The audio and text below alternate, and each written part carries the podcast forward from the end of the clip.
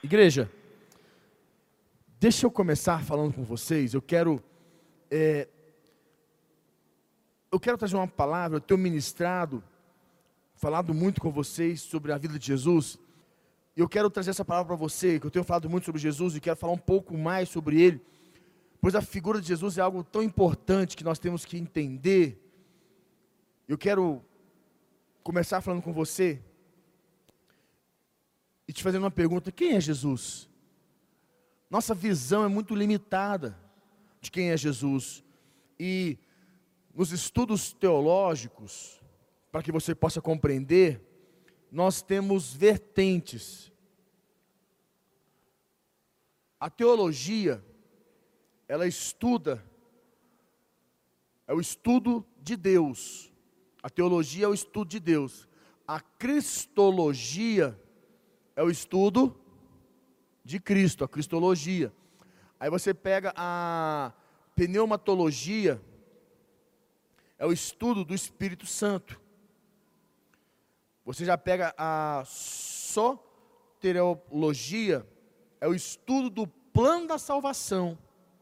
Aí você tem a eclesiologia, é o estudo da igreja. São vertentes são, são vertentes de ensinamentos bíblicos, de forma, de como, como, como está organizada. É, e um desses temas, um desses temas é o estudo da pessoa de quem é Jesus. Porque a nossa visão, eu creio que ela é muito limitada. E eu quero te mostrar por que, que eu creio nisso. Eu estava lendo um, um versículo, e, e lendo esse versículo, eu parei e falei, meu Deus, como que eu nunca vi isso? Como que eu, eu, me, vi, eu me enxerguei na, na posição daquelas pessoas a quem eu estava lendo ali, quero falar com vocês. Eu comecei a enxergar tão claro, tão claro, foi tão assim claro para mim. E por que, que é importante conhecer Jesus e saber quem Ele é? Por que, que é tão importante? A primeira coisa que você tem que entender é que tudo, porque tudo, tudo, tudo, tudo que você precisa, tudo que nós precisamos, vem de onde? De onde vem? Quem é a nossa fonte? De onde vem então tudo que nós precisamos? De onde vem? Vem de onde? Do céu. Aonde habita Deus? No céu. Tudo que eu, tudo que você precisa, tudo que nós precisamos, vem de um único lugar, do trono de Deus. Só que existe uma única pessoa capaz, capacitada, habilitada, autorizada a trazer o que nós precisamos, está no trono de Deus para as nossas vidas. Todas as promessas de Deus que estão aqui na, na, na Bíblia, todas elas, tudo que está aqui, está com Deus. Se nós queremos elas, cada uma delas nós queremos para as nossas vidas, é através de Jesus que nós vamos conseguir. Porque tudo que vem do céu para a terra vem através de Jesus. Se você não entender quem Jesus é, você restringe, fala amigo, restringe. Se você não entende quem Jesus é, você restringe tudo que Deus poderá fazer na sua vida. Você restringe, você está limitando o que Deus quer fazer na sua vida. Se você tem um conceito a respeito de Jesus menor do que ele é, você restringiu o que ele pode fazer na sua vida. Se a sua visão de Jesus é limitada, você está limitado a receber só aquilo que você acredita, naquela limitação que você está. Você está sempre limitado àquela visão limitada que você tem dele. Agora, se você amplia a sua visão de quem é Jesus, você enxerga Jesus na condição de quem ele realmente é, você ampliou o que ele pode fazer na sua vida. Você rompeu. Por que, que muitas pessoas não vivem promessas de Deus e passam-se anos e não vão viver? Porque a visão delas é limitada da figura da pessoa de Jesus. Eu Quem lembra quando Jesus subiu para o Gólgota para ser crucificado? Jesus subiu no Gólgota. Quando ele subiu no Gólgota, o que, que tinha no Gólgota? Duas pessoas, o quê? Crucificadas. É verdade ou não é? Duas pessoas que eram ladrões, malfeitores, como se diz na Bíblia, malfeitores, ladrões. Dois estavam lá pendurados na cruz. E pegaram, penduraram Jesus na cruz também, botou lá junto com eles. Quantos tinham? Três cabra pendurado na cruz. E um deles, e o povo estava lá dizendo que era Jesus, aquela coisa toda, aquela bagunça maluca. Um deles, um desses malfeitores, virou, para você compreender, ele virou e falou assim: Você não é o Cristo? Você não é o Cristo? Não é você o Cristo? Você não é o que fez os milagres aqui na terra, que fez vários milagres? Você não é o Cristo, Deus? Desce, desce e tira a gente daqui. Desce e tira a gente daqui. Invoque os anjos. Faça alguma coisa. Você não é o Cristo? Faz alguma coisa. Esse homem, ele tem um olhar, pode dizer para você, um olhar muito pobre acerca de Jesus. Mas dá, dá, se entende um pouco, porque pense: três pessoas crucificadas no mesmo lugar. Três pessoas crucificadas no mesmo lugar. Como é que você crê? Pode enxergar que Cristo estava ali. Você fala, um cara crucificado diz que é Cristo. Cristo, filho de, do Deus vivo, o Salvador. Como que ele pode ser? Se ele é Cristo, desce daí, salva a gente, faz alguma coisa, invoca os anjos, invoca o exército, faz algo. Em contrapartida, dentro desse contexto todo, havia um outro, um outro ladrão crucificado também, um outro malfeitor, do outro lado. Primeira coisa que esse outro faz, está na Bíblia, fala assim: você precisa pelo menos ter temor. Corrige o outro, fala, ó, oh, oh, tá louco? Tá doido? Olha o que você está falando. Como é que você fala disso dele? O outro malfeitor corrige ele. Fala, você está doido? Está maluco? Olha o que você está falando, rapaz. Como é que você faz uma coisa dessa? Tem, tem pelo menos temor de Deus. E o outro ter pensado assim, você está maluco? O cara está crucificado na cruz aqui, está igualzinho nós. Qual a diferença de mim, estou na cruz, e ele também? Qual a diferença dele para mim? São a mesma coisa. Não tá, muda nada aqui não. É interessante que esse outro rapaz, esse outro, ainda, depois que ele dá essa bronca no outro, ele vira para Jesus e diz: Senhor, Senhor, lembra-se de mim quando entrares no reino dos céus. Um com a visão completamente limitada de que era Jesus. Mas também, como que não? Como que você vai conseguir crer que Jesus, o Filho de Deus, o poderoso Jesus, quem ele era, estava pendurado numa cruz? Olha que lugar mais impróprio que lugar mais sem probabilidade, sem nenhum ambiente de confiança, porque quando você pensa em Jesus, você pensa numa coisa, num ser sobrenatural, poderoso. Estava lá ele em carne e osso. E o cabra olhou para aquilo e falou: Isso é Jesus. Se você é Jesus mesmo, tira nós daqui. O outro, do outro lado, fala: Cala a boca. Ele é o Cristo. Senhor, quando entrarmos no paraíso, lembra-te de mim que aconteceu? Um recebeu nada, a não ser um julgamento, permanecer na terra, julgado, vai para o inferno, vai viver essa vida desgraçada para sempre. O outro, Jesus falou para ele assim: ainda hoje, ainda hoje, estarás comigo no paraíso. Simplesmente porque ele teve uma visão. Ele não se limitou ao lugar, à condição, à situação. Ele enxergou a grandeza de Cristo. Ele sabia quem Cristo era. Ele enxergou aquela grandeza. E como ele enxergou aquela grandeza, ele o tratou na grandeza dele e recebeu, ainda hoje, ainda hoje, estarás comigo no reino dos céus. Você consegue entender quantas pessoas estão limitadas a quem é Jesus? Quanto, quantas pessoas estão completamente limitadas e limitando o que Jesus pode fazer na vida delas? Eu entendo que Jesus, eh, e Jesus é interessante porque Jesus termina o Evangelho, ele termina o Evangelho dizendo assim: olha, toda autoridade, fala comigo, toda.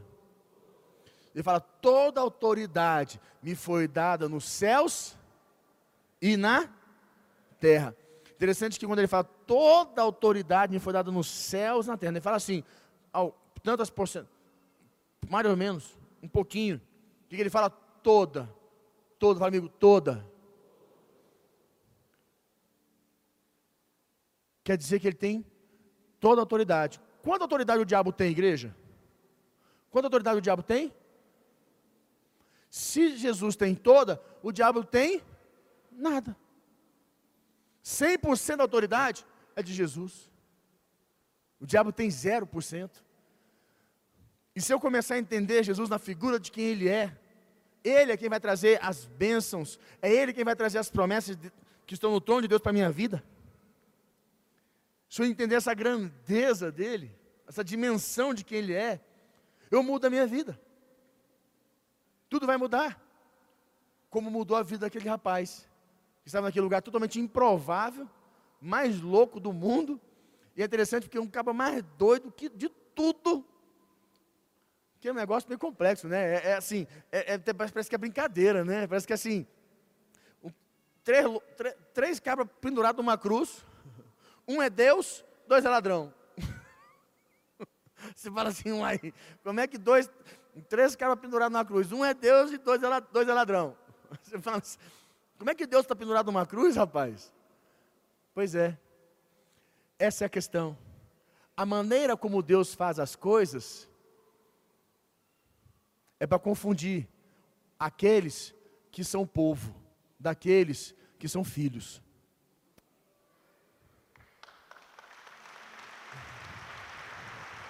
Essa é a diferença. Ali que ele limita o povo. Aquele ladrão era povo. Era igual o povo, via ele simplesmente como um ser humano, como um nada. Se é Deus, tira nós daqui. Enquanto o outro enxergou na grandeza dele, de quem ele é. É muito importante nós compreendermos isso. Que ele tem toda a autoridade. Toda a autoridade está nas mãos dele.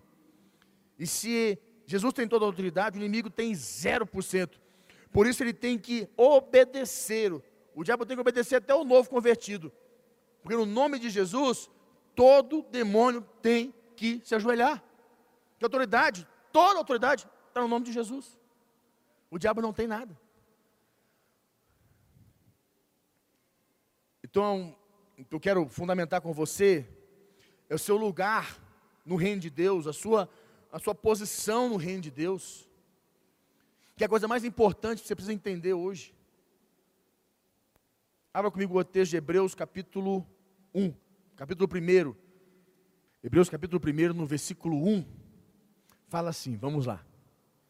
Havendo Deus outrora falado, muitas vezes, de muitas maneiras, aos pais, pelos profetas, nestes últimos dias, nos falou pelo Filho, a quem constituiu herdeiro de todas as coisas. Fala comigo, todas as coisas. Diga mais uma vez, todas as coisas. Herdeiro de todas as coisas, pelo qual também fez o universo. Ó, pelo qual também fez o quê? O universo. Ele fez. O universo foi feito por, através de Jesus. Ah, mas foi a palavra de Deus que criou o universo, criou o mundo, criou as coisas. Sim. E a Bíblia, a palavra de Deus diz que Jesus era o verbo vivo. Aí fala no versículo 13: Ele, que é o resplendor da glória, e a expressão exata do seu ser, a imagem e semelhança, sustentando todas as coisas, diga todas as coisas.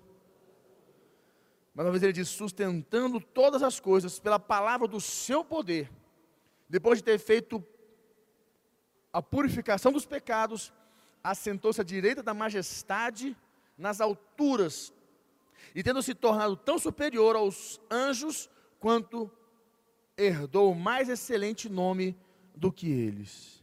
Para aí. O que eu quero que você entende aqui? Tem três, sete pontos claros.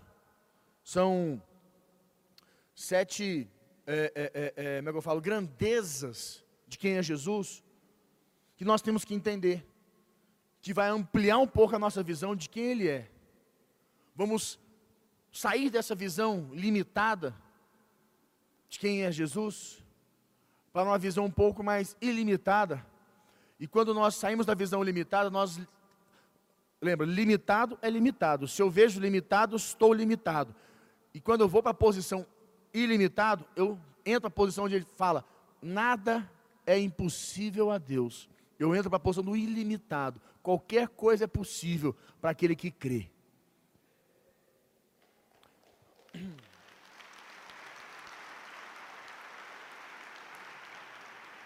E quando ele começa aqui, ele fala assim no versículo 1, vamos lá. Havendo Deus outrora falado, muitas vezes, de, outras, de muitas maneiras, aos pais, pelos filhos. Versículo 2: Nesses últimos dias nos falou pelo Filho, a quem nos ordenou, a quem constituiu herdeiro. Fala, amigo, constituiu herdeiro. Ele é herdeiro, ele fala aqui, a palavra diz constituiu herdeiro. O herdeiro, o, o único de tudo o que Deus fez. Jesus é herdeiro de tudo que Deus fez. Ele é herdeiro de mim, de você, do seu casamento. Tudo é dele. Tudo é dele. Tudo é dele, tudo é dele, nada é seu, tudo é dele. Ele é herdeiro de tudo.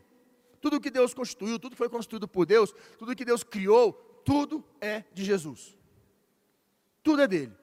O grande problema está aí para algumas pessoas. Porque nós queremos ser dono daquilo que nós temos que ser mordomos. Nós queremos ser dono de algo que nós não somos dono. Você não é dono da sua vida. Já existe um dono da sua vida. Mas enquanto você luta para ser dono da sua vida, por isso que você está dando cabeçada e não chega onde você tem que chegar. Porque enquanto você é dono do seu casamento, o seu casamento não vai onde ele tem que ir. Enquanto você é dono do seu dinheiro, você, sua vida financeira sempre vai ser limitada. No dia que você for mordomo do seu casamento, mordomo da sua vida, mordomo das suas finanças, quer dizer o quê? Você aprender a cuidar do que é de Deus, porque cuidar é muito mais fácil do que ser dono. Mais fácil é dono. O peso que está sobre o dono, o dono tem o peso do todo. O dono tem que pagar a conta de tudo, sustentar tudo. O dono tem que se virar com tudo. O mordomo só cuida, não tem o peso. Se vier algo contra, quem tem que enfrentar é o dono. O mordomo só cuida. Quando você é dono de tudo e os demônios vêm para te derrubar, eles te derrubam. Porque você é o dono da sua vida. E os demônios, demônios enfrentam os donos, eles não enfrentam os mordomos. Mas quando Jesus for dono da sua vida, e os demônios vierem te enfrentar, eles vão ter que enfrentar o dono. Aí é onde eles vão cair e você vai ser exaltado. Essa é a diferença. No versículo 2, aí no versículo 2 diz assim ainda, né? Nesses últimos dias o Pai nos falou pelo Filho, a quem constituiu o herdeiro. Aí ele fala, de todas as coisas. Ele fala de algumas coisas? Todas as coisas, vírgula, pelo qual também fez o universo. Olha, ele criou o universo. Jesus é criador do universo. Olha a grandeza de quem é Jesus. O universo foi criado através de Jesus. Consegue entender quem ele é, a dimensão dele? Que não foi um, simplesmente um serzinho qualquer que, na, que veio aqui, nasceu de uma irmãzinha e ficou aqui na terra, fez uns milagrezinhos e fez umas paradas e foi embora. Não. Ele é muito mais. Ele, a grandeza dele é muito maior do que essa limitação que nós temos. Ele é o alfa, o ômega, ele é o início, o fim, ele é o tudo. Continuando, ele fala aqui assim, versículo 3: Ele, que é o resplendor da glória, para aí, terceiro ponto, ele é o resplendor da glória. Você consegue compreender o que é o resplendor da glória? O brilho da glória de Deus está nele, em Jesus. Aonde brilha a glória de Deus, é Jesus quem brilha. No trono de Deus, na presença de Deus, aqui na terra, aonde brilha tudo o que faz, toda a glória de Deus, quem brilha é Jesus. Olha a grandeza que ele tem, e nós temos uma visão tão limitada da pessoa dele, porque nós o enxergamos como o povo. Nós temos que parar de enxergar ele como o povo. Nós temos que enxergar ele como aqueles que sabem, que conhecem ele, sabem quem ele é. Ele é rei, ele é senhor, ele é soberano, ele é Deus. Não podemos limitar ele simplesmente a um ser humano que veio aqui e cumpriu um propósitozinho e foi embora. É interessante que ele é resplendor da glória, a Shekinah de Deus. Aí vai para diante e fala: Ele que é o resplendor da glória, a expressão exata do seu ser. O que é a expressão exata? Expressão, ex olha, expressão exata. Nós somos criados à imagem e semelhança ele é a expressão exata, quer dizer, ele foi a, a imagem e semelhança perfeita de quem é Deus. Ele foi a imagem e semelhança perfeita de quem Deus é. Ele foi, ele é a expressão exata, ele é, é, é, é ele é exatamente como o Pai, tão grande quanto, tão poderoso quanto, tão santo e sábio, glorioso quanto. Ele é a expressão exata do Pai. Esse é Ele. E nós temos uma visão tão limitada de quem Ele é. Continuando, ele fala aqui assim: ele fala, expressão exata do seu ser, sustentando, comigo, sustentando. Olha que poder, fala comigo, sustentando. Diga mais forte, sustentando todas as coisas. Quarto ponto. Esse é o quinto ponto, sustentador de todas as coisas. Mais uma coisa que ele tem, mais uma grandeza dele. Ele é sustentador de tudo. Ele sustenta tudo através da, do, da palavra do, de seu poder. Jesus sustenta tudo pela palavra, o seu poder sustenta tudo. Ele ordena, o universo está sendo sustentado pela sua palavra. A igreja está sendo sustentada pela sua palavra. Sua vida é sustentada pela palavra dele. Tudo, seu casamento é sustentado, ou melhor, seu casamento só será vitorioso porque está sendo sustentado pela palavra dele. A tua vida financeira só vai ser vitoriosa se for sustentada pela palavra dele. Teus filhos só serão vitoriosos se for sustentados pela palavra dele. Tudo e todas as coisas da tua vida só serão vitoriosas se forem sustentados pela palavra de Deus, de Jesus. É a palavra dele, pelo poder que há no nome dele, que sustenta todas as coisas na sua vida. Mas como nós temos aquele probleminha sério, e aquela música a gente canta aqui, a, da Ministério Zoe, que é Quieta Minha Alma, tem uma, fra, tem uma frasezinha que ela fala a coisa mais certa, né? Ela fala assim, é, mas meu coração é teimoso demais. Para quê? Para admitir. Uma frasezinha perfeita, né?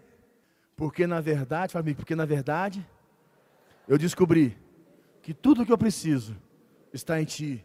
Mas o meu coração é teimoso demais para admitir. É a verdade ou não é, gente? Meu Deus, como é perfeito. Que, que frase perfeita esse negócio. Por quê? Não, eu, eu, eu cantei essa música, eu comecei a cantar essa música, eu só chorava. Eu falei, meu Deus do céu. Foi o pastor Diego que foi mostrar essa música. Eu falei, Diego, essa música está muito, muito gay. Porque o Diego, ele gosta dessas músicas assim, entendeu? Muito melancólica. É, é, é, é assim, aquelas músicas de, de, meio depressivas. O Diego gosta dessas coisas, é dele. O Diego, você vai na, na, na oração dele, você está até desespero. É, tá vendo? É a equipe. Deus vai libertar vocês em nome de Jesus. Vai dar um espírito mais audacioso. Mas é o Diego, o Diego escuta a música assim, tem que ser assim. Quando eu fui para botar na igreja, eu falei, ó, vocês botam, vê se dá uma levantada na música, assim, para dar um up. Mas eu, eu gostei demais dessa frase. Já esqueci, como é que é a frase mesmo? Não, não, não, não, como é que é? Mas todas as coisas antes. Vocês estão só na frase do ruim. É, na verdade, é que na verdade eu descobri que tudo, gente, tudo o que eu preciso está em ti. Mas o meu coração é teimoso demais para admitir. Enquanto você não admitir,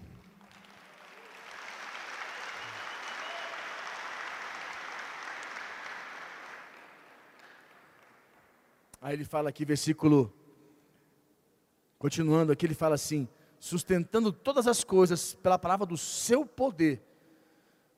Depois de ter feito depois de ter feito a purificação dos pecados, purificação dos pecados. Meu Deus, purificação dos pecados. Deixa eu explicar uma coisa para você. Quando Jesus é Senhor da sua vida, Ele não é simplesmente uma inspiração, e você sabe quem Ele é, tudo que o diabo precisa é um buraquinho de uma agulha, ou muito menos, para entrar na sua vida. Só precisa disso, uma coisinha de nada, para reter o que é seu. Porque o que abre esse buraquinho são nossos pecados. Os nossos pecados abrem. E nós somos pecadores, somos falhos. Hoje de manhã mesmo, quando eu estava orando, hoje pela manhã, eu só orava e chorava, falava, Deus, eu sou pecador. Eu tenho, eu estava com raiva de mim. Eu falei, Deus, eu, tava, eu falei com Deus, eu estou com raiva de mim. Eu me sinto mais pecador de todo. Eu, eu, tenho, eu, tenho, eu tenho vergonha de mim. Porque quanto mais próximo eu chego de Deus, mais eu vejo minhas impurezas, mais eu, eu, eu me sinto sujo. E foi assim hoje de manhã, eu me vi tão sujo. Eu falei, nossa, me sinto tão sujo. Mas quando eu sei quem Jesus é, essa brechinha que o diabo quer, dos pecados que eu tenho, ele nunca vai ter, porque o purificador dos meus pecados, ele faz uma transfusão de sangue 24 horas, e ele libera sobre mim perdão 24 horas. Todas as vezes que o diabo se levanta e vê uma brecha, Jesus vai assim: ó, esse é meu, sai para lá. É assim. Ele não tem direito. Ele não tem direito sobre mim e sobre você. Quando você anda com Jesus, é assim. O diabo está desesperado por uma brecha na sua vida. E vai continuar desesperado, sem esperança. Porque, meu irmão, Jesus é Senhor da vida. E quando Ele é Senhor, você está purificado dos seus pecados.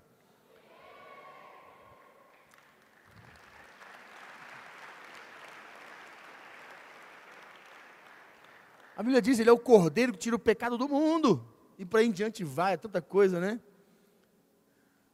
Tem perdão para você, irmão. Tem perdão para mim, tem perdão para nós. O diabo pode nos fazer cair dez mil vezes, nós vamos levantar dez mil e uma. E se nós cairmos mais, vamos levantar mais. Porque o perdão do nosso Deus é muito maior do que o que o diabo pode tentar fazer nas nossas vidas. E para fechar,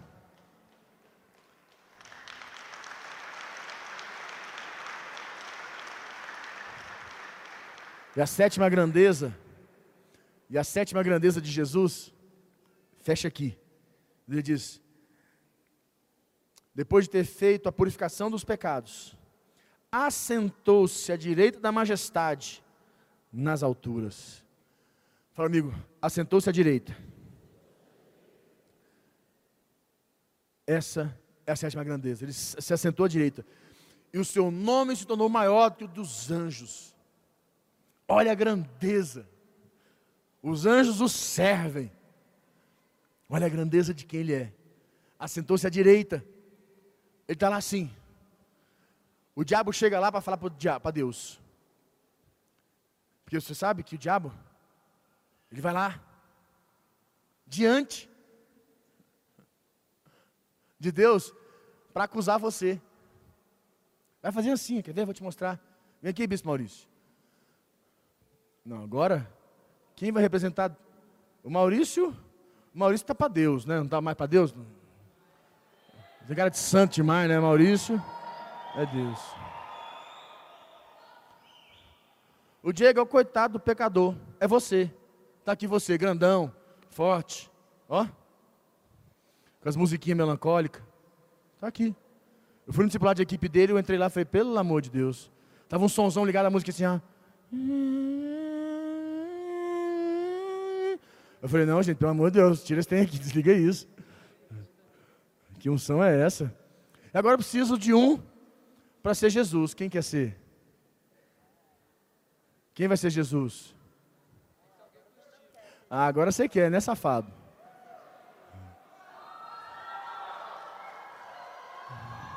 Você é malandro, né? Então tá bom. Aqui está a figura exata. Está Deus no trono. Está aqui Deus no trono. Você é o pecador. Está ali você precisando de uma, uma resposta, de uma intervenção, uma cura, uma, uma, uma, uma, ação de Deus na sua vida, nas suas finanças, na sua empresa, no seu casamento, nos seus filhos, você precisa de alguma coisa aconteça. Você fala assim, alguma coisa tem que acontecer. Você está clamando. Vai clamar, irmão. Vai clamar. Clama aí. Isso, está clamando. Pô, está quase o tamanho da gente aqui. Está clamando. Aí vem o diabo. Vem, diabo. Fala bem, você não tem direito de nada. Você é um coitado. Um pecador Vou tomar tudo que é seu. Fica, é, esse seu lugar é assim. É de joelho diante de mim. Você é pecador. Eu sou dono de tudo. Você é imprestável. Você não vai dar conta. Você não vai vencer. Você é fraco. Agora vai lá no diante de Deus, porque Ele falou para você. Agora tem que ir lá diante de Deus para tomar autoridade, para poder fazer algo na sua vida. Vai lá diante de Deus, fala: Deus, Deus, Deus é esse, Deus é esse. Fala: Deus, eu preciso tomar a vida dele. Ele é pecador. Ele fez besteira. Tem brecha. Eu tenho direito. Eu vou entrar na vida dele. Vou tomar tudo que é dele. Ele não vai ter um casamento feliz. Ele não vai prosperar financeiramente. Ele não vai nada. Ele vai ser infeliz para sempre. Aí entra Jesus e fala assim: Toda autoridade. Fala para ela. Faz o dedinho para ela. Toda. Toda. Para que falar grosso assim? Não, mas tá parecendo que tá bravo. Tá com raiva? Ah, mas rapaz. Mostra o outro dedo, vai. Então vai. Fabela, toda autoridade é minha. A vida dele. Você não está autorizando nada, nada. Você não está autorizado a nada. Ele está em pecado. Eu purifico ele. Ele está limpo. Sai daqui. Acabou. Por que você acha que ele foi para estar à direita de Deus? Por que, que você acha que ele está à direita de Deus? Por que você que está à direita de Deus? Porque quando o diabo for lá te acusar, acusa lá, diabo. Acusa lá não, diante de Deus. Acusa, aponta o dedo para ele. Para Deus, diabo. Seu papo é com Deus.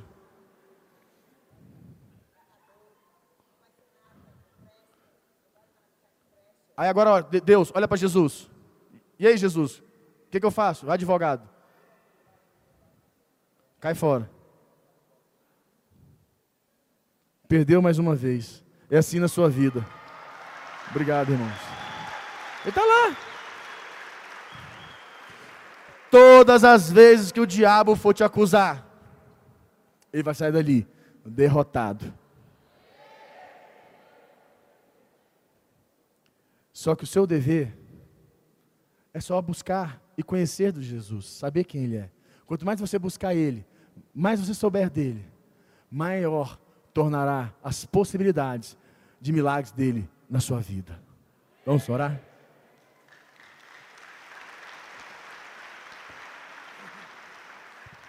Feche teus olhos, curta a cabeça, vamos orar. Ah, Senhor.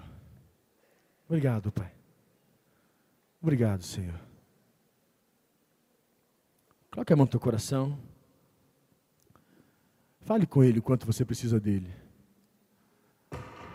Fale com Ele.